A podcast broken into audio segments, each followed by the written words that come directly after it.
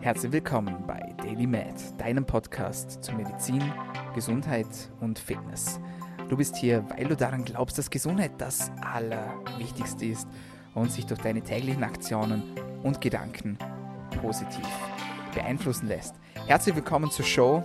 Mein Name ist Dominik Klug und für alle, die neu dabei sind, die kennen den Deal noch nicht. Die wissen nämlich noch gar nicht, dass der Podcast was kostet. Und bevor jetzt alle ausschalten, stopp, stopp, stopp, stopp, stopp.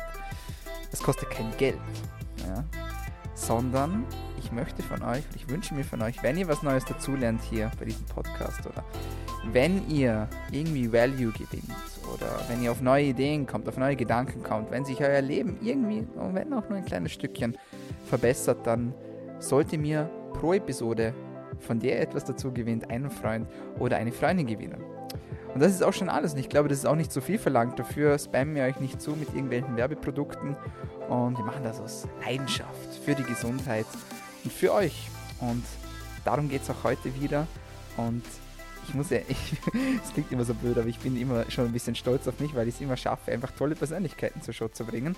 Und auch heute habe ich es wieder geschafft. Und ich sage herzlich willkommen bei DailyMed Marie-Louise Wacknoth.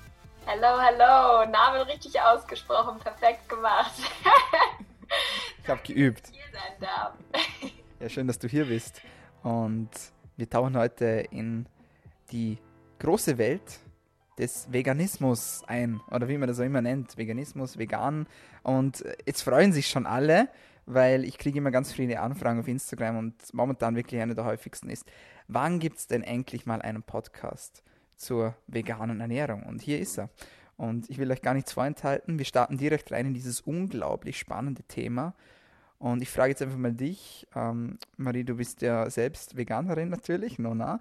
Und erzähl uns mal, seit wann bist du Veganerin, warum bist du Veganerin, beziehungsweise warum eigentlich nicht, muss man eigentlich in der heutigen Zeit schon fast sagen, oder? Ja, ganz richtig. Das äh, du voll auf den Punkt gebracht. ich habe mich das äh, das erste Mal, also warum eigentlich nicht vegan, habe ich mich das erste Mal vor, ja, mittlerweile tatsächlich vier Jahren gefragt. Also dieses Jahr ist äh, mein viertes Jahr vegan. Und das hat bei mir alles tatsächlich durch die Schule angefangen. Also ich war nie großartig Vegetarierin. Ähm, ganz im Gegenteil, ich komme so voll aus der ganz klassischen Fitness-Diät mit super viel Magerquark, Eiklar, Putenfleisch und so weiter und so fort. Und ähm, musste dann für, äh, für mein Abi, also für mein Abitur, mein Matura, musste ich äh, eine Signalarbeit schreiben über das Thema Fleischkonsum in Deutschland und bin dann natürlich so auf die Themen Massentierhaltung, äh, Wirtschaft und so weiter. Wie sieht das aus, wenn man, ich sag mal, gut, günstig äh, tierische Produkte äh, produzieren möchte? Wie sieht das alles aus? Ich habe da mit super vielen Metzger, mit Landwirten, mit Betrieben gesprochen, ganz viele Interviews, so wie du geführt und ähm, bin dann zum Entschluss ge gekommen, so, okay, wow, das ist eine Industrie und äh, etwas, das ich nicht weiter unterstützen möchte. Und habe dann für mich tatsächlich einen sehr, sehr schnellen Cut in Richtung Vegetar Vegetarismus gemacht. Also ich bin dann an meinem 18. Geburtstag habe ich das letzte Mal Fleisch gegessen und dann hat es nur noch ein paar Monate gedauert und dann habe ich tatsächlich auch gesagt, okay, Milch, Ei, Fisch und so weiter lasse ich auch weg. Und ja, fast vier Jahre inzwischen. Ja, unglaublich. Ich glaube, da teilen noch viele wahrscheinlich deine Meinung. Ähm, und diese Meinung sorgt ja auch immer für ganz viele Diskussionen, muss man auch immer sagen. Ja. Aber ich bin da auch der Letzte, der etwas dagegen sagt, weil ich sage, man fragt mich ja immer ganz oft und auch jetzt in unseren Biohacking-Webinaren, was ist denn die beste Ernährungsform? Und ich sage immer, es gibt keine goldige, es ist für alle die beste Ernährungsform. Ihr müsst es selber herausfinden. Ja?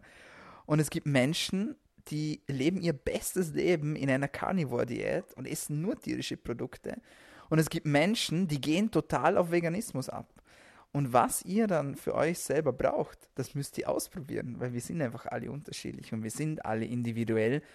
Und wenn man es nicht ausprobiert, dann kann man es auch nicht wissen. Ja?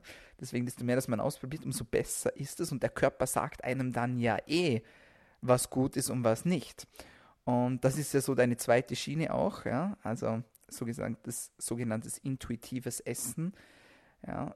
gib uns da kurz einen Einblick, um was das es da geht. Du kannst es sicher besser erklären wie ich. Und dann äh, tauchen wir dann wirklich ein in die vegane Ernährungsform.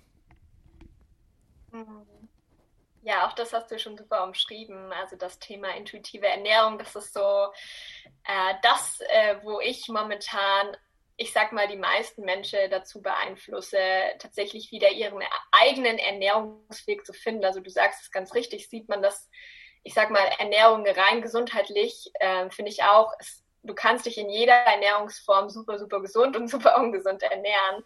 Ähm, da kommt es weniger auf die Form der Ernährung an, sondern eben natürlich darauf, was du isst und wie du das gestaltest und so weiter. Ja, aber intuitive Ernährung bedeutet einfach letztendlich, dass du das deinem Körper gibst, das dein Körper auch wirklich benötigt. Und der Körper ist ziemlich smart, der weiß eigentlich ganz genau, was er braucht und der gibt uns eigentlich auch ganz, ganz, ganz tolle Signale mit Sättigung, aber natürlich auch viel mehr darüber hinaus, also was wir essen sollen, das sagt uns unser Körper eigentlich auch. Mhm. Viele Menschen haben nur vergessen zuzuhören. Und das liegt daran, dass viele Menschen, ich sag mal, sehr nach Schablonen leben, also quasi zum Beispiel auch durch Social Media, sich sehr beeinflussen lassen durch, ich sag mal, Lebensweisen, Ernährungs Lebensweisen von Influencern, von, ich sag mal, Sternchen, Stars und so weiter, Leuten, die sie halt quasi folgen und denken dann, okay, das äh, ist genau das Richtige für mich, vielleicht muss ich auch genau diese Kalorienbilanz leben, vielleicht muss ich auch Low Fat leben oder was auch immer und packen da quasi nur eine Schablone drauf und versuchen natürlich auch dahingehend, ja, ich sag mal, ihren Hunger zu beeinflussen, also zum Beispiel nur noch zu bestimmten ich sag mal, Uhrzeiten zu essen oder nur noch bestimmte Mengen zu essen, äh, weniger zu essen, das ist auch ein ganz, ganz großes Thema. Und verlieren dadurch so ein bisschen den Bezug zu ihrem eigenen Körper. Das heißt, ganz vielen Leuten fällt es dann nach Monaten oder sogar ja nach Jahren sehr, sehr, sehr schwer auf ihren Körper zu hören. Und deswegen fällt es zum Beispiel auch ganz vielen Leuten sehr schwer abzunehmen, ja, weil sie halt super, super, super krass verlernt haben, ihre eigenen Körpersignale wahrzunehmen und deswegen ja zum Beispiel gar kein Sättigungssignal mehr empfangen können und dann einfach wahllos ähm, ja, Lebensmittel konsumieren und äh, sich wundern, äh, warum die Sättigung nicht einsetzt. Also das sind, ich sag mal so, die Probleme, die ich ganz oft höre und da ist intuitive Ernährung ja was ganz, ganz, ganz Tolles, was man sich eigentlich oder was die meisten sich einfach wieder erlernen müssen hundertprozentig bin ich ganz bei dir und das ganz Wichtiges angesprochen, nämlich äh, dieses Social Media Nachessen, nennen wir es mal so, ja. Und die Menschen vergessen immer eines, ähm, da steckt einfach unglaublich viel Geld dahinter.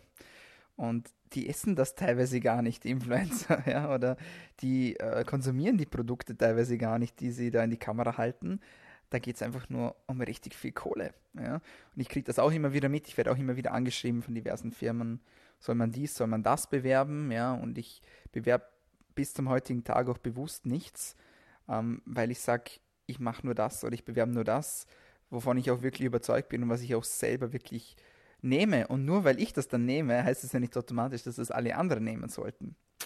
That's the thing, ja. Und das Zweite, was du gesagt hast, was mich auch riesig freut, äh, ist das mit den Körpersignalen. Da haben wir einen eigenen Podcast aufgenommen mit dem Julian Kleinheinz, ähm, die Signale deines Körpers. Da spricht er eben auch genau über diese Signale, dort halt in Bezug auf Bewegung, aber das gilt natürlich genauso für die Ernährung. Und ich glaube, jetzt haben wir schon mal eine super Basis geschaffen.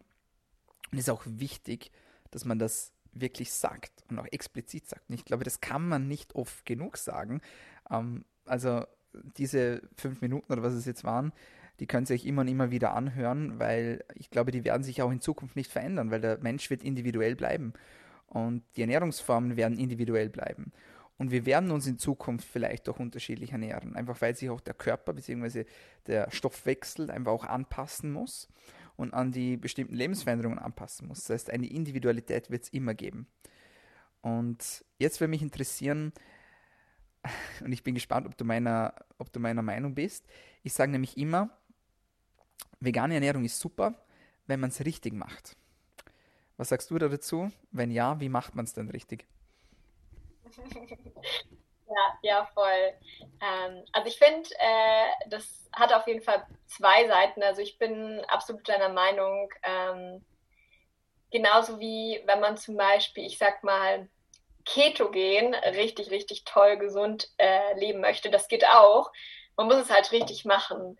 Das ist bei veganer Ernährung nicht anders. Also du musst schon, ich sag mal, dich ein bisschen in die Materie einarbeiten und zu versuchen, ich sag mal, die Ernährungsform oder auch die Hintergründe der Ernährungsform zu verstehen. Weil da auch, also nur wenn du das quasi verstanden hast, dann ist auch die Langfristigkeit gegeben, die es aber braucht, um in eine Ernährungsform reinzukommen. Also nur wenn du quasi die Hintergründe von Veganismus verstehst, wirst du verstehen, warum dein eigenes Motiv äh, quasi das und das ist. Also du wirst eine Überzeugung entwickeln und dann kannst du die Ernährungsform sehr, sehr, sehr gut und langfristig ausführen. Und da geht es natürlich nicht nur um die, um die Überzeugung, äh, bei der es ja natürlich bei veganer Ernährung viel geht. Es geht natürlich auch darum, so, was gibt es da für Lebensmittel? Welche Lebensmittel fallen vielleicht weg? Welche Alternativen sind gegeben?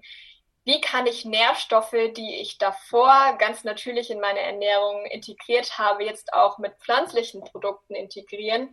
Und da ist es schon wichtig und das ähm, propagiere ich auch immer, dass man sich halt einfach, ich sag mal, mit elementaren Dingen der Ernährung, ja, dass man sich damit auseinandersetzt. Und äh, ich sag mal, wenn man sich so ein bisschen Ernährungswissen aneignet, das kann auch einfach Basisernährungswissen sein, das muss jetzt gar nicht nur ganz hinsichtlich spezifisch vegane Ernährung sein, dann hat man eine, eine ganz, ganz gute Ahnung, ich sag mal, wie eine vegane Ernährung gesund auszusehen hat. Ja, und dann kann man in die Richtung gehen und dann äh, entwickelt sich das natürlich auch mit der Zeit. Also wenn ich jetzt mal so betrachte, wie ich mich vor vier Jahren vegan ernährt habe und wie ich das jetzt mache, jetzt ist das bei mir halt schon super normal, super automatisch. Ich habe meine festen Routinen drin und so weiter. Mhm. Am Anfang war das so ein bisschen Learning by Doing und äh, noch viel, ich sag mal, vegane Ersatzprodukte, was aber auch cool ist, dass es das einfach gibt. Ähm, die sind dann, ich sag mal, immer mehr ein bisschen weggefallen, weil ich einfach gemerkt habe, dass ich es nicht mehr brauche, sondern dass so quasi die Grundnahrungsmittel, also Gemüse, Obst, Saaten, Vollkorn, stärkehaltige Sachen und so weiter und so fort, ähm, das passt alles. Da kann man schon mega, mega viel draus machen. Ja, man, da, man muss aber auch auf jeden Fall keine Angst haben, also dass man sich da irgendwie einer super krassen Wissenschaft oder was auch immer hingibt. Ähm, wie immer, also wenn du dich mit den Basics beschäftigst, ähm, wie das jetzt bei Veganer, bei Ketogener, bei Low Carb, bei Paleo-Ernährung ist, wie auch immer, mhm. ähm, beschäftige dich mit den Basics, bilde eine Überzeugung, warum du das überhaupt machen möchtest, ja. Äh, was sind die Hintergründe dafür? Und dann kannst du das auch langfristig und richtig gesund machen. Und dann macht das vor allem auch Spaß, weil dann hast du Bock, was auszuprobieren. Oh ja, oh ja, ja.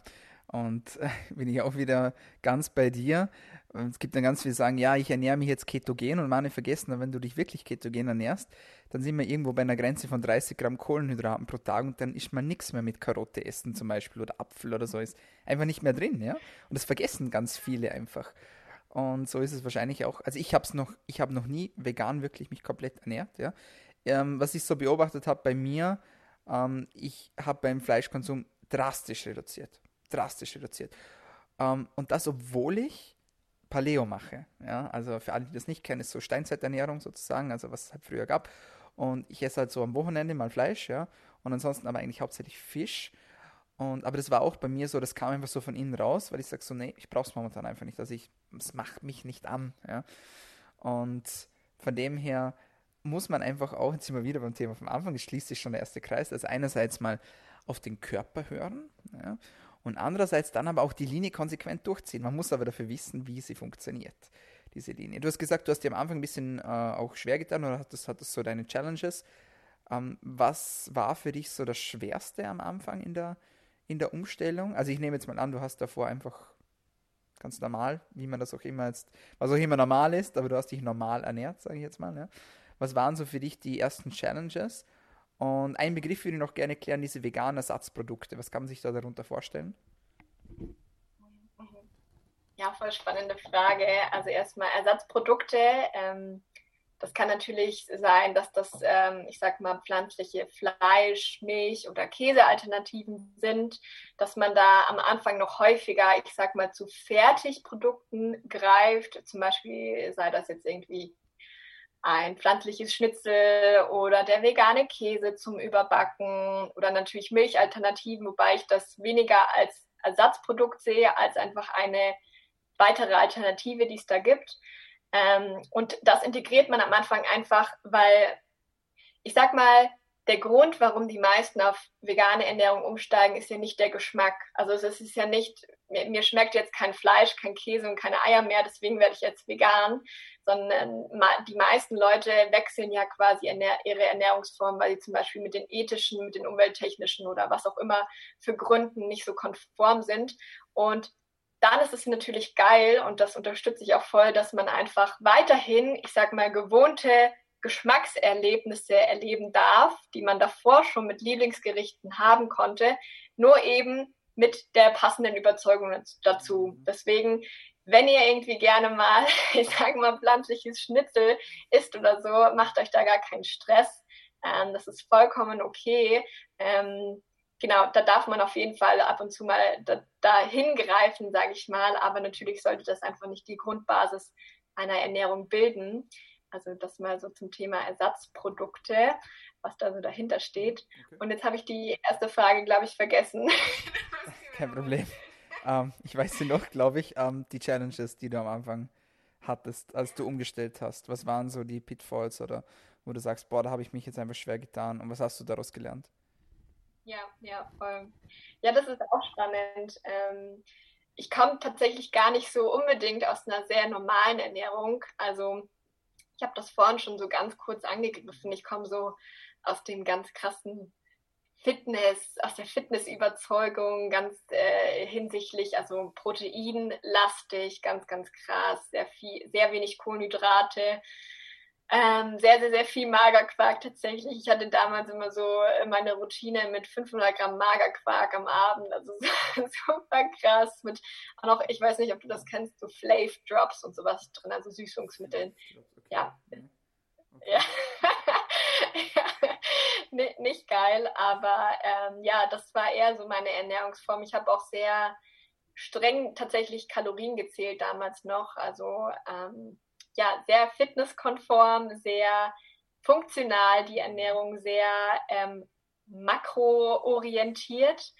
Und die erste große Challenge, die ja für mich super schwer war, war tatsächlich der Magerquark. Also da ich nie so viel Fleisch gegessen habe, sondern eher meine Proteine durch Milchprodukte, durch Ei, durch ja auch Fisch ähm, geholt habe, ist es mir am Anfang sehr schwer gefallen, den Magerquark wegzulassen. Also das waren dann halt immer direkt mal irgendwie, ja, was waren das, fast 60 Gramm Protein oder so, die ich mir da am Abend noch reingeschaufelt habe und die mal eben wegzulassen und quasi so weiterhin die Kalorien und die Makros einzuhalten, das war für mich schwer. Also ich habe, das war tatsächlich auch ein Punkt, der mir da auch so ein bisschen geholfen hat, da rauszukommen aus diesem sehr strengen Kalorien zählen und aus diesem sehr, sehr, sehr strengen Makronährstoffe zählen, ähm, weil ich das erste Mal nicht nur diese Funktionalität von Lebensmitteln gesehen habe, sondern den Ursprung. Okay, wo, wo, kommt, man, wo, wo kommt mein Nahrungsmittel her? Also Magerquark ne, war eine Challenge, Feta-Käse war eine Challenge. Ähm, das habe ich schon sehr, sehr, sehr gerne gegessen am Anfang. Und ähm, ja, es war natürlich auch ich meine, vor vier Jahren war das natürlich auch noch ein bisschen anders als jetzt. Also ich finde es so toll, dass es inzwischen einfach immer normaler wird, sich vegan zu ernähren. Und inzwischen würde ich auch sagen, 70 Prozent meines Freundeskreises ernähren sich tatsächlich auch vegan oder vegetarisch. Also es wurde ultra einfach. Damals war das noch ein bisschen schwieriger. Ich sag mal, da war vegetarisch noch okay und vegan war dann schon so ganz krass hippie-extrem. Und ähm, deswegen musste ich mich da schon auch sehr oft, ich sag mal, erklären, warum ich das jetzt mache und was denn überhaupt vegan bedeutet und was da dazugehört und warum ich jetzt äh, nicht beim Weißwurst-Frühstück dabei bin und so weiter. Das war ein bisschen nervig am Anfang, aber gut, gehört halt irgendwie dazu, vor allem vor vier Jahren. Ja, also man sieht schon, das sind die Challenges nicht nur körperlich, sondern auch im Mindset irgendwo, oder? Muss man ganz ehrlich sagen. Und äh, ich sehe das ja auch immer wieder, also äh, egal wie man sich ernährt, sobald du eine spezielle Ernährungsform hast, gibt es immer diese fragenden Blicke. Ja. Äh, ich erlebe das auch tagtäglich, vor allem im Krankenhaus. ähm, weil da das mit der Ernährung noch nicht so ganz angekommen ist und was das eigentlich für eine Rolle spielt für unsere Gesundheit. Leider, aber das kommt noch, bin ich mir ganz sicher. Und, aber das ist natürlich auch eine Belastung. Ja? Wobei ich sage immer, eigentlich muss man sich ja nicht rechtfertigen für die Ernährung. Und es ist ja auch immer so, also dieses Piesacken, sage ich jetzt mal, von den anderen ist meistens so eine, eine Spiegelung von den Menschen, die es halt nicht hinbekommen, ihre Ernährung so umzustellen, wie sie es eigentlich gerne hätten. Also das darf man auch nicht zu persönlich nehmen. Aber ich verstehe es natürlich und wie du gesagt hast, es ist jetzt, es wird immer normalerer, ja, normalerer und es ist auch gut so. Wie gesagt, jeder soll das finden, was einem Spaß macht und was einem gut tut. Jetzt hast du schon die Proteine. Bitte, natürlich. Mich interessiert das total. Du bist ja Mediziner. Ja. Was hast du für eine, was hast du für ein Gefühl, wenn Leute dich nach deiner Ernährungsform fragen, gilt da nicht so dieses, ich bin Doktor, ich weiß quasi besser, wie ich mich ernähren soll? Also ist das ein überzeugendes Argument bei dir? Um, ähm, ja und nein, weil, also ich habe die Erfahrung gemacht, dass quasi der Arzttitel oder das Medizinstudium einen glaubhafter wirken lässt.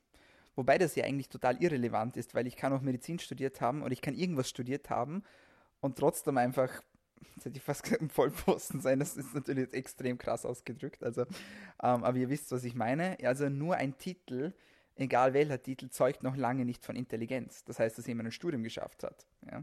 So viel mal dazu. Und ähm, die Frage oder die Themen, mit denen ich eher konfrontiert werde, sind eigentlich Mediziner. Und das ist eigentlich viel, viel, viel beängstigender meiner Meinung nach. Also im Krankenhaus sind ja meistens Mediziner und tatsächlich auch Krankenschwestern und Physiotherapeuten und Radiologietechnologen und alles, was so dazugehört dazu. Ähm, von dem her denke ich mir dann immer, okay, ihr müsstet es eigentlich auch wissen. So, ja. Und ich verstehe es zum Beispiel auch nicht, wenn, wenn Ärzte rauchen im Krankenhaus. Das verstehe ich nicht. Ja. Denke ich mir so, du hast es nicht verstanden. Fangen wir nochmal von ganz vorne an. Das klingt jetzt extrem radikal und ich mache mir mit diesen Aussagen teilweise keine Freunde, das weiß ich. Aber ich stehe halt einfach dazu. Und ein Arzt ist eben auch eine Verkörperung von Gesundheit, meiner Meinung nach, oder sollte es zumindest sein. Und sollte vor allem eine Vorbildfunktion haben. Und ja, um, ähm, Living What You're Preaching, so nach diesem Thema. Also spannende Frage. Übrigens, ich glaube, das erste Mal, dass mich jemand wirklich was gefragt hat im Podcast, obwohl ich immer sage, ihr dürft mich auch was fragen, liebe Gäste. Aber ja, spannende Frage. Aber ja, so ist es. so spannend. Okay. Ja, absolut. Jetzt wieder zurück zu dir. Ähm, du hast das Thema Proteine angesprochen. Das ist jetzt so das Erste, wo wahrscheinlich viele nicht verstehen, wo sie sagen, ja, okay, wo nehme ich denn jetzt meine Proteine her, ja, wenn ich mich vegan ernähre? Wie machst du das, beziehungsweise was gibt es für Möglichkeiten und wo muss man aufpassen oder geht es ganz easy? Ja, voll. Das ist auch, auch, auch auf jeden Fall, äh, wie gesagt, meine erste Challenge äh, gewesen, das Thema Protein. Ich hatte da auch total viele Ängste diesbezüglich, dass ich irgendwie ich weiß nicht, schlechtere Leistungen im Training erbringen würde, wenn ich weniger Proteine esse oder mich eben allgemein vegan ernähre, dass ich da irgendwie meine Muskeln verlieren könnte oder was auch immer. Also das Thema Soja, das ist natürlich auch immer sehr präsent, ähm, wenn man darüber spricht, dass man zum Beispiel ähm, als Proteinquelle Tofu verwendet und so weiter. Ähm, also grundsätzlich gilt, du kannst dich pflanzlich ernähren und wunderbar deinen Proteinbedarf decken. Vor allem natürlich, wenn du, ich sag mal, jetzt keinen erhöhten Proteinbedarf hast, also wenn du jetzt nicht irgendwie super Kraftsportaffin bist oder Leistungssport betreibst und so weiter, ist das sowieso überhaupt gar kein Stress. Da sollte man sich auch keine Gedanken machen, wenn man da irgendwie nicht in dieser Situation ist. Also ähm, da reicht, ich sag mal, eine abwechslungsreiche, grundsätzlich gute, gesunde Ernährung vollkommen aus. Wenn du, ich sag mal, ich sag mal, bestimmte Ziele hast hinsichtlich Sport, hinsichtlich deines Körpers und so weiter, dann kann es definitiv Sinn machen, da so ein bisschen darauf zu achten, also wie viel Protein-Intake du einfach pro Tag hast.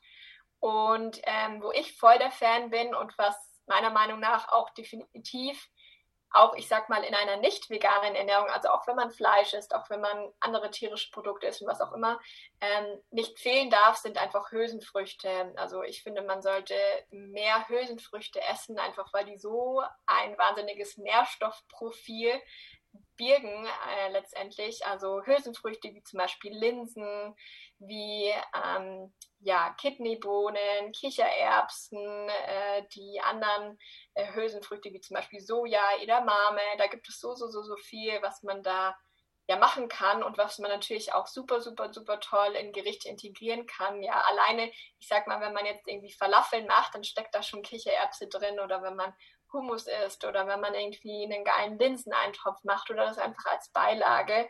Ähm, Hülsenfrüchte dürfen, dürfen meiner Meinung nach nicht fehlen.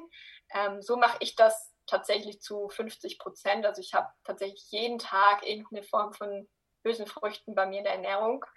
Ähm, was ich auch mache, ist, dass ich zum Beispiel Tofu esse oder Tempeh. Tempeh ist dann nochmal ein bisschen, ich sag mal, die bessere Variante. Ist ein bisschen teuer hier in Deutschland. Aber falls du oder ihr das noch nicht probiert habt, probiert das auf jeden Fall mal. Scharf anbraten, gut würzen und ihr werdet im veganen Geschmackshimmel sein, kann ich euch versprechen. Ähm, und dann gibt es natürlich auch noch andere Varianten, also zum Beispiel Seitan und ähm, Weizeneiweiß und so weiter. Ähm, da, das ist meiner Meinung nach, sollte das eher, ich sag mal, einen geringeren Teil ausmachen.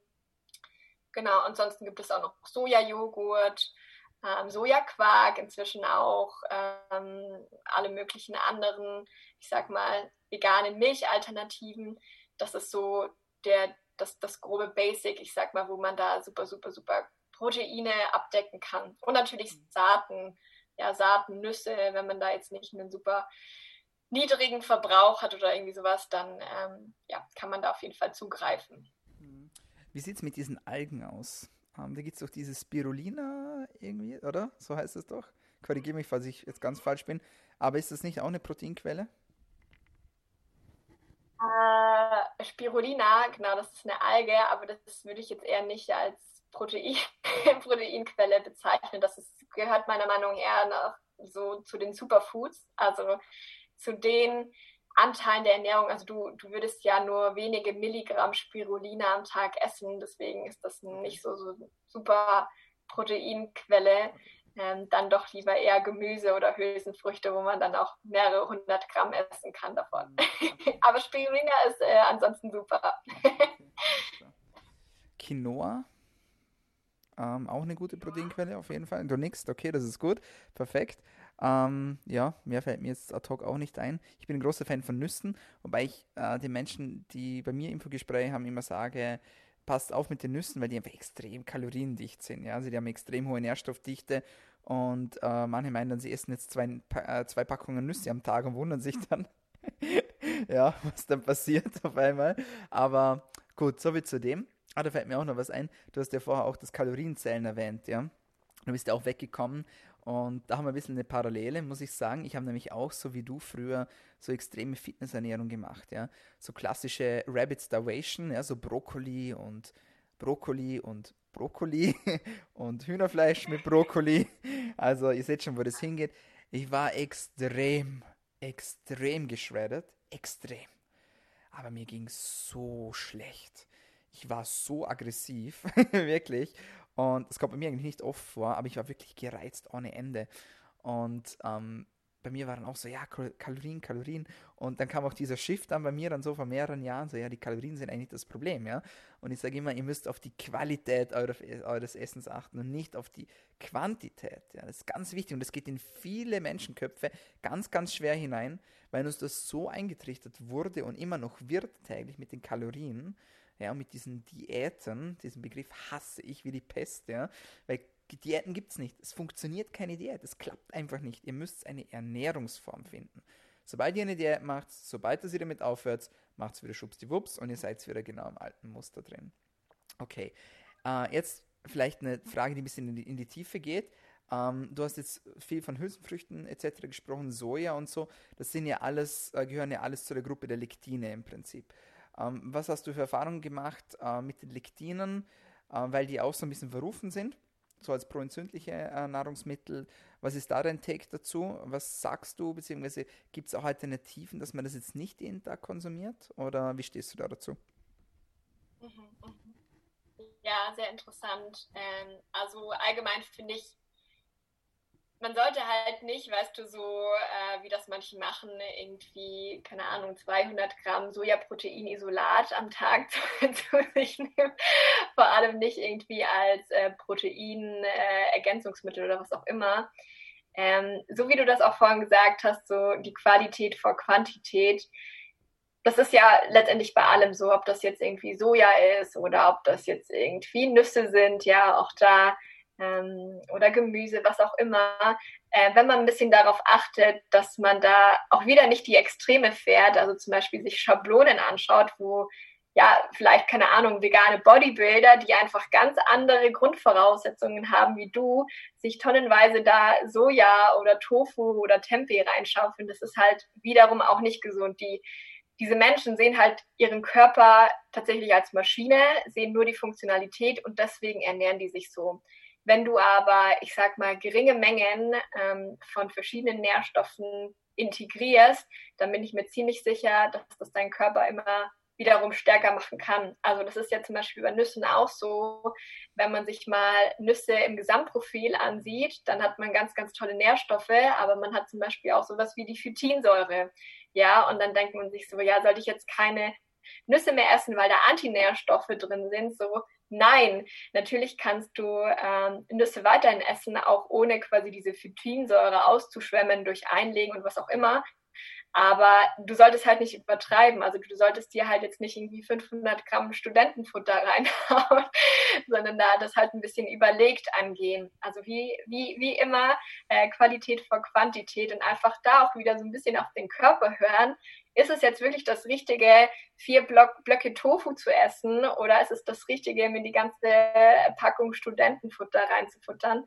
ja, also äh, ein bisschen auf den eigenen Verstand hören, natürlich sich so ein bisschen Basic-Wissen aneignen und dann einfach, ja, eat the rainbow, alle, also von allem ein bisschen was und dann, ähm, dann passt das auch. eat the rainbow, sehr cool. Ja, ähm, sehr, sehr spannend. Bin ich voll bei dir. Also ich sage immer, die Dosis macht das Gift. Ja, also wenn du einmal Alkohol trinkst in der Woche, dann bringt dich das nicht um. Ja, wenn du dir halt jeden Tag einen Liter Wein reinpfeifst, dann ist es vielleicht nicht ganz so gut, ja. Und man muss da einfach auch, jetzt immer wieder am Anfang, und ich weiß, wir wiederholen uns, man muss einfach auf den Körper hören.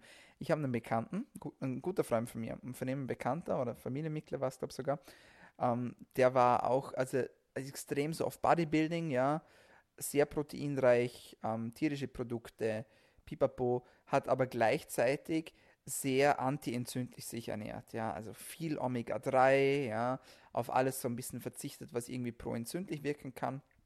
Und der kam dann eines Tages auf die Idee, ich werde mich jetzt vegan ernähren, ja. Und der hat vom einen Tag auf den anderen seine Ernährung komplett umgestellt, also komplett cut und am nächsten Tag vegan und hat eben genau das gemacht, was wir jetzt gesagt haben, was man nicht machen sollte, sondern wirklich alles Sojaprotein reingepfiffen, alles weg. Irgendwie auch die Supplements, die er davor, glaube ich, genommen hat, hat er nicht mehr genommen.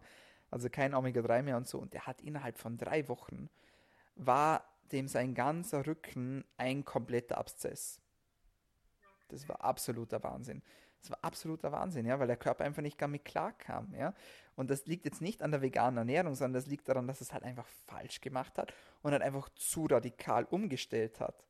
Und das ist eben mit so der Punkt, den möchte ich halt unbedingt rüberbringen heute, dass man halt einfach aufpasst, ja, dass man auf den Körper hört und dass man sich halt auch informiert, wie du sagst, weil dann passieren solche Dinge, wie ich jetzt gerade gesagt habe, eben nicht. Ja. Jo, spannendes Thema, oder? Voll, ja, absolut.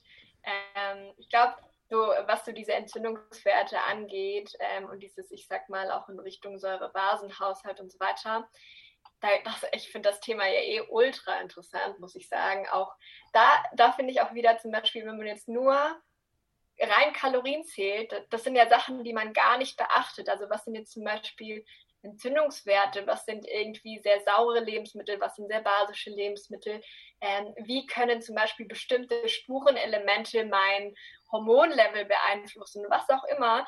Kalorien zählen ist so klein gegriffen. Also das ist halt ein, ein Weg, die Ernährung in bestimmte kleine Schienen aufzuteilen und vielleicht am Anfang ein bisschen besser zu verstehen. Aber so dieses Kalorienzählen im Allgemeinen, das ist viel zu, viel zu klein, um Ernährung wirklich zu verstehen, also was wirklich hinter Ernährung steckt und so weiter. Mhm. Deswegen kann das am Anfang einen ganz guten Überblick geben, ähm, auch wenn man jetzt sagt, okay, ich, ich möchte mich vegan ernähren, aber trotzdem irgendwie darauf schauen, wie viel Protein ich zu mir nehme. Ja, kann, eine geile, ein geiler Weg sein, dann so ein bisschen Nährstoffe zu tracken. Aber darüber hinaus, so Ernährung hat so viel mehr zu bieten. Und äh, was ich auch immer ganz cool finde, was so diesen Säurebasenhaushalt und so weiter angeht, äh, bei pflanzlichen Lebensmitteln, wenn das jetzt, ich sag mal, nicht sowas wie Soja ist, isst man ja generell schon sehr viel mehr basisch. Also dadurch, dass du pflanzliche ähm, Nährstoffe hast, dadurch, dass du sehr viel Ballaststoffe hast und so weiter, ernährst du dich grundsätzlich schon basischer, als du das jetzt zum Beispiel mit Milchprodukten, mit super viel Fleisch und so weiter machen könntest. Ähm, das finde ich schon zum Beispiel ist schon ein sehr großer Vorteil. Aber ja, auch wieder da, also wenn du es halt irgendwie, wenn du dir eine Schablone drauf packst äh, und sagst so, keine Ahnung, ich muss jetzt wer, wer war das in letzter Zeit? Ich, ich glaube Kai Green, äh, auf jeden Fall ein ganz großer Bodybuilder, der sich jetzt vegan ernährt. Oder auch äh, Patrick Babumian, äh, Deutschlands äh, stärkster Mann, ist ja auch Veganer, ganz spannend. Ähm, so, wenn du anfängst, äh, dem seine Ernährungsgewohnheiten ja, zu übernehmen, dann brauchst du dich nicht wundern, dass irgendwas schief läuft, weil das halt einfach nicht dein Weg sein sollte. Yep. Absolut. Hast du den Film gesehen? Ähm, ah, wie heißt er? Nicht What the Health, sondern der andere. du weißt, wen ich meine, oder? Ja, ja, The Game Changers. The Game Changers, ja. Was hältst du von dem Film? Ich fand, ich habe ihn im Kino gesehen, äh, die Premiere, und äh, sogar ein äh, guter Bekannter von mir ist auch Teil des Films und deswegen musste ich den sofort sehen. Ähm, ja, ich finde den Film sehr motivierend, muss ich sagen. Sehr, sehr anschaulich gemacht. Man muss dazu sagen, es ist halt ein Pro-Vegan-Film. Deswegen kommen natürlich auch sehr, sehr, sehr viele Pro-Vegan-Fakten dran. Und natürlich wird das Thema auch aus einem, aus einem Blickwinkel dargestellt. So, Natürlich gibt es, ich sag mal, Leistungssportler, die auch nicht vegan super Leistungen an den Tag legen und so weiter. Ich finde es aber trotzdem geil, dass man den Film tatsächlich so männlich gemacht hat. Also ich formuliere es jetzt einfach mal so, weil oft ist es so, dass das Thema vegan sehr frauenlastig ist. Also es gibt mehr Frauen, die sich vegetarisch oder vegan ernähren. Und das finde ich, haben die, also hat Steven Spielberg in dem Film super, super gut gemacht, dass er eben so diesen Männlichkeitsaspekt und diesen, dieses Thema Leistung quasi explizit so in den Vordergrund stellt und sagt so, hey Männer, so ihr braucht kein, kein Fleisch, um Leistung zu erzielen oder männlich zu sein, sondern ähm, es wäre vielleicht viel besser, wenn ihr statt äh, zum Steak auch mal irgendwie, äh, keine Ahnung, zum, zum, zum Kichererbsen greift oder, oder zum Brokkoli oder was auch immer. Mhm. Äh, das tut euch gut und das äh, tut auch eurer Leistung gut und eurer Männlichkeit. Das finde ich schon ganz geil, muss ich sagen. Okay. Sehr cool. Ja, ich bin mega happy, dass du das so gesagt hast. Weil ähm, natürlich, wie du sagst, der Film ist sehr pro-vegan, ja. Und aber man muss sich eben auch hier wieder vor Augen führen, das gilt immer, egal, wenn ihr irgendwas seht, wenn ihr einen Film seht oder wenn ihr einen Influencer seht oder so etwas, der will euch was verkaufen. Es ist immer so. Mittlerweile ist es sogar so, dass uns die Nachrichten, also Thema äh, Corona und so, ja, wirklich, schaut mal die Nachrichten an mit der Fragestellung, was will er mir verkaufen? Und euer ganzes Leben wird sich verändern. Komplett, ja. Weil es ist traurig, aber es ist aber so, es geht eben, ich will nicht sagen immer, aber es geht halt leider sehr, sehr oft ums Geld, muss man sagen. Und Gesundheit ist eben mittlerweile auch ein, äh, eine riesen Geldmaschinerie geworden. Das war jetzt auch der Grund, warum dass sich der Julian und ich jetzt dieses Jahr so schnell aufgerichtet haben und wir unser eigenes Ding jetzt auf die Beine gestellt haben, weil wir gesagt haben, es geht so nicht mehr weiter. Wir können das, also wir können nicht mehr zuschauen, wie die Corona-Rabattcodes aus dem, aus dem Boden sprießen für irgendwelche Bullshit-Produkte, wo genau das Gegenteil wie gesund sind. Und es braucht jetzt einfach ganz, ganz dringende Aufklärung und ganz, ganz dringende wissenschaftliche Fakten und ganz, ganz dringende Expertenmeinungen. Also das nochmal ähm, zum, zu dem Thema. Also immer auch mit dem Hintergrund, was steckt denn eigentlich dahinter. Genau, aber ansonsten sehr, sehr spannend. Und jetzt gehen wir nochmal weiter in der Ernährungsform. Du hast schon angesprochen, Gemüse steht täglich auf der Tagesordnung, nehme ich jetzt einfach mal an. Wenn ja, warum? Und Obst auch, das würde mich auch interessieren. ist das wirklich die Frage? ja, ja, auf jeden Fall. Und ich, ich hoffe, dass es auch für jeden, der jetzt gerade zuhört, auf jeden Fall selbstverständlich, dass es so sein sollte äh, dass da Gemüse auf jeden Fall den, den größten Teil der Ernährung ausmacht. Einfach weil, ja, ich sag mal, schau, schaut man sich mal also das Profil, das Nährstoffprofil einer, ich weiß nicht, rote Beete-Knolle an, äh, dann wird einem ganz schnell bewusst, warum man, warum man so viel Gemüse zu sich nehmen sollte. Nee, ich finde das ähm, Eat the Rainbow schon ein ganz gutes Stichwort. Ähm, die Natur gibt uns so so, so, so, so viele Facetten, so viele verschiedene Formen, Farben, Nährstoffe, Mineralien, Spurenelemente, was auch immer, die halt ja in pflanzlichen Produkten stecken, also in Gemüse, in Obst und so weiter und so fort. Und ich finde das auch immer ganz geil, wenn man sich anschaut, ähm, dass der Mensch ja eine der wenigen, sage ich mal, Spezien ist, oder Spez zu, zu, den wenigen, ähm, ich sag mal, Tieren gehört, die tatsächlich Farben so gut sehen können. Also wenn man sich das jetzt zum Beispiel aus der Sicht eines Hundes anschaut oder aus der Sicht eines Raubtieres, dann fällt auf, dass die zum Beispiel Formen beziehungsweise Bewegung sehr viel besser sehen können als wir. Also einfach, weil die natürlich Jäger sind, instinktiv und deswegen da nicht so die Farbe eine Rolle spielt, sondern das Tier quasi im Gebüsch bei der Bewegung zu ertappen und dann jagen zu können. Und wenn wir uns aber Menschen anschauen, dann wird, ja, finde ich das ultra faszinierend, dass wir einfach diese prallen, satten Farben extremst attraktiv und anziehend finden. Also wenn man das jetzt mal vergleicht mit zum Beispiel einem schönen roten, prallen Apfel am Baum, ja, oder einer super schönen, orangenen, perfekt geformten Karotte und so weiter. Das ist ultra attraktiv für uns Menschen, weil wir Farben tatsächlich so satt sehen können. Und äh, ich glaube, das ist eines der besten Argumente, so diese Natürlichkeit von Obst und Gemüse, die uns dazu einladen sollte, es zu essen. Absolut. Ähm, Thema saisonal, regional. Ich habe letztes Mal einen Podcast gehört, das war sehr, sehr spannend. Der hat gesagt, ich weiß nicht mehr genau, wer das jetzt war, aber es war bei Health Theory, so hieß der Podcast. Und der hat gesagt, man soll sich eben, also natürlich einerseits regional ernähren, das heißt, das Gemüse und das Obst sollte aus der Umgebung kommen und nicht aus Griechenland oder Spanien oder hau mich tot, ja, weil das nicht dasselbe ist. Und was er auch gesagt hat, das fand ich auch extrem spannend, auch saisonal essen. Das heißt, jetzt im Winter zum Beispiel, ja, da gab es ja früher, wenn Schnee lag, dann gab es keinen Salat oder keine Blaubeeren oder was weiß ich was, ja. Und dann sollte man das auch nicht essen, weil sie ja unser Mikrobiom verändert, ja, also die Bakterien in unserem Darm. Und die ändern sich auch saisonal, also die Zusammensetzung ändert sich saisonal. Was sagst du da dazu? Wie ist da deine Meinung zu dem Ganzen? Finde ich super spannend. Finde ich auch sehr geil, muss ich sagen.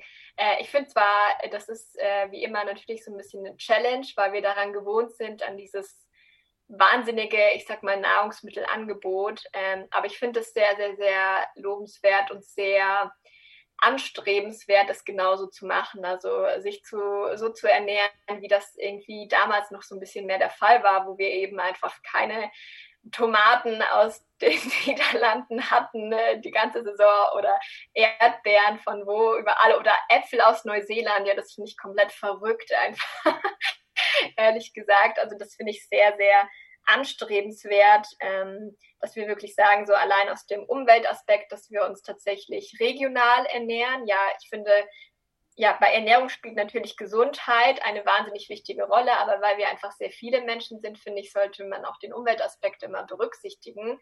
Und da ist regionale Ernährung erstens natürlich immer sehr, sehr, sehr, sehr gut, um das eigene Land zu unterstützen, die eigenen Bauern zu unterstützen, Märkte und so weiter ähm, ja, zu unterstützen.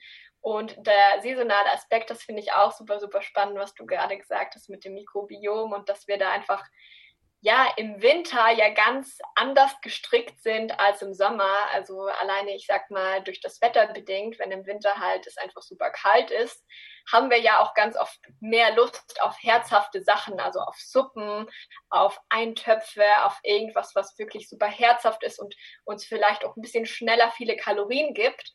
Und im Sommer ist das ein bisschen anders. Wir schwitzen, wir bewegen uns mehr und so weiter. Und da sind ja eher so sommerliche Salate, äh, Beeren, Früchte, Teller und so weiter. Ist ja ganz intuitiv auch wieder hier mhm. die erste Wahl. Und das finde ich ultra interessant, wenn man das so zum einen, wie du sagst, so aus dem wissenschaftlichen Aspekt sieht bezüglich des Darmes. Ja, was passiert da tatsächlich, wenn wir uns saisonal ernähren? Aber auch einfach so, ja, mein Körper weiß eigentlich, was er braucht. Und wenn ich halt im Winter äh, mal schaue, was gibt es denn so in Deutschland, Österreich, in der Schweiz, dann ist das halt Kohl, dann ist das vielleicht Kürbis, Kartoffeln, was auch immer, äh, wo man halt ultra tolle Wintergerichte kreieren kann oder im Sommer halt genau das Gegenteil. Ähm, das tut uns gut und intuitiv wählen wir tatsächlich schon ganz smart aus, was wir wirklich brauchen. Voll ich glaube, es würde jetzt auch niemand auf die Idee kommen, irgendwie im Juli eine Kürbissuppe zu essen, oder? Oder also im Juni oder im, im Frühjahr. Das ist halt eher so ein typisches Herbstgericht, oder? Also so ein klassisches Beispiel dafür. Ja, mega spannend. Da könnte man einen ganzen eigenen Podcast darüber aufnehmen eigentlich. Thema Supplements. Da möchte ich noch kurz mit dir reintauchen. Supplementierst du? Wenn ja, was supplementierst du und warum tust du es? Ähm, also dadurch, dass ich mich schon vier Jahre vegan ernähre, supplementiere ich B12. Das würde ich auch wirklich jedem raten, der. Stopp, kannst du das nochmal sagen, bitte? Kannst du diesen letzten Satz nochmal sagen, bitte? ja, also ich als Veganerin, dadurch, dass ich das schon mehrere Jahre lang mache, supplementiere ich B12 und würde es auch jedem empfehlen, der mindestens ein halbes Jahr ich sag mal, tatsächlich vegan oder auch vegetarisch sich ernährt, einfach weil die B12 äh, ja, Verfügbarkeit in Nahrungsmitteln mittlerweile durch unsere Bodenqualität, durch das Düngen, durch die Hygienevorschriften und so weiter, die gegeben sind, einfach nicht mehr dieselben sind. Ja, es ist fast unmöglich, rein pflanzlich B12 zu sich zu nehmen. Das war nicht immer so und das ist auch, ich sag mal, eher unnatürlich, dass es so ist. Ähm, deswegen müssen tatsächlich auch Tiere aus der Massentierhaltung und so weiter auch supplementiert werden mit B12 und so weiter. Also wenn du jetzt quasi das Schweinefleisch isst und so weiter, dann hat das Schwein das leider auch nicht mehr aus dem Boot, sondern auch aus der Tablette. Deswegen, ja, B12 sollte man supplementieren. Ähm, ich supplementiere auch Omega-3 aus Algenöl. Ähm, das mache ich auch, ähm, weil es einfach super schwierig ist, da alleine durch, ich sag mal, Walnüsse, Leinsamen und so weiter mhm. ranzukommen und einfach, weil es mir eine gewisse gesunde Sicherheit gibt. Mhm. Ähm, genau, das mache ich. Darüber hinaus fällt mir jetzt nichts mehr ein, das jetzt irgendwie, ich sag mal, in Schachtelform oder so äh, kommt. Ich achte aber tatsächlich sehr darauf, dass ich eine gewisse Nährstoffroutine habe. Also was ich zum Beispiel mache, ähm, weil ich tatsächlich vor vier Jahren, bevor ich vegan war, einen sehr krassen Eisenmangel hatte, achte ich äh, seitdem sehr, sehr, sehr drauf, dass ich zum Beispiel jeden Tag Kürbiskerne esse. Mhm. Ja, Kürbiskerne einfach in Wasser einlegen und am nächsten Tag mit in den Smoothie, in den äh, Mixer irgendwie, keine Ahnung, über Salate drüber streuen oder so. Ähm, genauso wie zum Beispiel getrocknete Aprikosen. Das sind quasi so meine Supplements, die ich in, in natürlicher Form jeden Tag zu mir nehme, ja. Okay. Warum, warum das Wasser einlegen? Also warum die Kerne ins Wasser einlegen? Mhm. Das mache ich grundsätzlich eigentlich bei jedem Nüssen äh, wegen diesen Antinährstoffen, also zum Beispiel der Phytinsäure, die ja quasi zum Beispiel die Eisenaufnahmen hemmt. Also ich esse das ja quasi wegen dem Eisen und dadurch, dass das quasi diese Phytinsäure äh, wasserlöslich ist oder sich an Wasser bindet, kann man dafür, kann man dazu ja, dafür sorgen, dass da ich sag mal, weniger Antinährstoffe drin ist. Ist aber auch so ein bisschen so fortgeschrittener. Also man okay. ist nicht schlimm, wenn man es nicht macht. aber interessant, sehr spannend. Ja, ich würde eigentlich nur noch Vitamin D hinzufügen, aber sonst bin ich absolut bei dir und bin auch so happy, dass du das so rübergebracht hast, ja. Und es vergessen auch ganz viele, ja. Ganz viele sind immer noch der Meinung, ja, geht schon, ja, und dann landen sie irgendwann beim Arzt. Ja, ähm, das wollen wir natürlich nicht. Von dem her, wunderbar. So, liebe. Äh, den Winter in Asien zu verbringen. Das ist ganz schön. Perfekt. So, liebe Marie, bevor ich dir meine letzte Frage frage, wo kann man dich denn online finden? Du bist auf Instagram sehr aktiv, oder?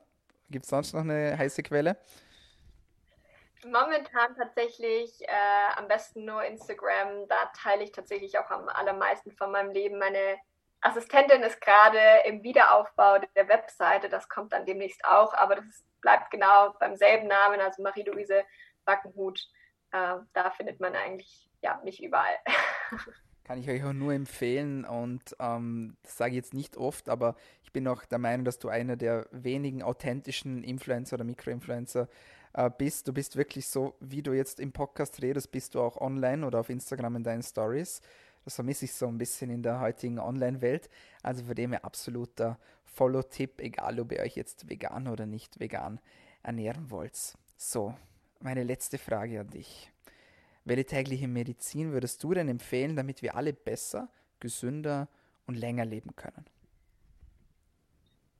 Puh, das ist eine gute Frage so ganz instinktiv ist mir jetzt so das Thema Ballaststoffe gekommen tatsächlich. Also wenn man das jetzt als Medizin sehen kann, wenn wir uns jetzt schon äh, ja, über Ernährung unterhalten, äh, so ein bisschen darauf achten, dass man einfach mehr Ballaststoffe integriert, ähm, weil das ganz, ganz, also meiner Meinung nach ganz, ganz viele Volkskrankheiten, die wir jetzt so haben, äh, minimieren könnte, wenn da mehr Menschen darauf achten, ich sag mal, weniger Fertignahrung zu essen und mehr das, wo tatsächlich natürlich Ballaststoffe ja drin sind, also Gemüse, Obst, Vollkornprodukte und so weiter und so fort. Also Ballaststoffe sind the key ähm, und achte ich auch sehr drauf. Sehr cool. Hat man so auch noch nie in dieser Form. Ja gut, dann sage ich vielen, vielen Dank für deine Zeit und für deine wertvollen Infos. Ähm, die Zeit ist viel zu kurz, aber es ist halt so, dass man die Aufmerksamkeitsspanne ist halt begrenzt. Ähm, es ist einfach so. Und deswegen vielleicht irgendwann gerne einen zweiten Teil, aber jetzt mal für den ersten Teil waren das schon sehr coole Infos. Und ich sage dir vielen, vielen Dank und wünsche dir weiterhin viel Erfolg mit deinen Projekten, mit deiner Ernährung, mit allem, was du auch immer vorhast. Danke dir. Dankeschön, vielen, vielen Dank. Ja, meine Lieben, das war's von uns für heute bei DailyMed, deinem Podcast zur Medizin, Gesundheit und Fitness. Vegane Ernährung haben wir heute besprochen, mal ganz was Neues aber sehr, sehr interessant. Vergesst den Deal nicht. Ja, ein Freund oder eine Freundin. Mehr verlange ich von euch gar nicht. Und wenn es euch besonders gut gefallen hat, dann dürft ihr uns gerne abonnieren auf Soundcloud, auf Anchor, auf Stitcher, auf iTunes und auf Spotify. Und jetzt sage ich auch schon bis zum nächsten Mal. Passt gut auf euch auf. Bleibt gesund.